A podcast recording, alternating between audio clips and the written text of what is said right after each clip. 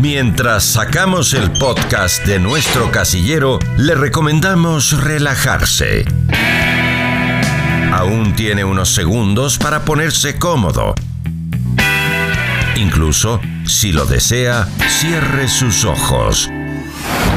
Vamos a comenzar en 3, 2, 1. Ahora sí, adéntrese a la historia y sea parte de ella. Se dice que la novela corta El Principito llegó a traducirse a 250 idiomas y dialectos. Bajo esa lógica, son cientos de miles las personas que han leído esta obra. ¿Recuerda usted quién es el autor del Principito? Muy bien, es Antoine de Saint-Exupéry. Mas aquí viene la parte interesante.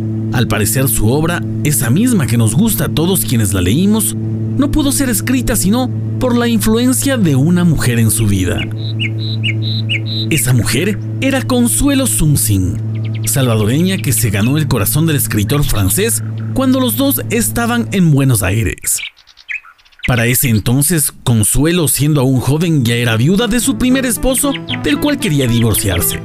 También viuda de su segundo marido, el abogado y político mexicano José Vasconcelos, a quien lo dejó para casarse con el escritor Enrique Gómez Carrillo, del cual también enviudó.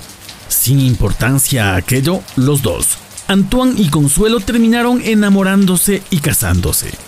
En 13 años de matrimonio, Consuelo decía de su marido, ser la esposa de un piloto fue un suplicio, pero serlo de un escritor fue un verdadero martirio. La razón, Antoine viajaba mucho, le gustaba la vida alegre y los excesos, también las mujeres al punto que su esposa le decía, vete a ver las rosas, que así comprenderás que la tuya es única en el mundo.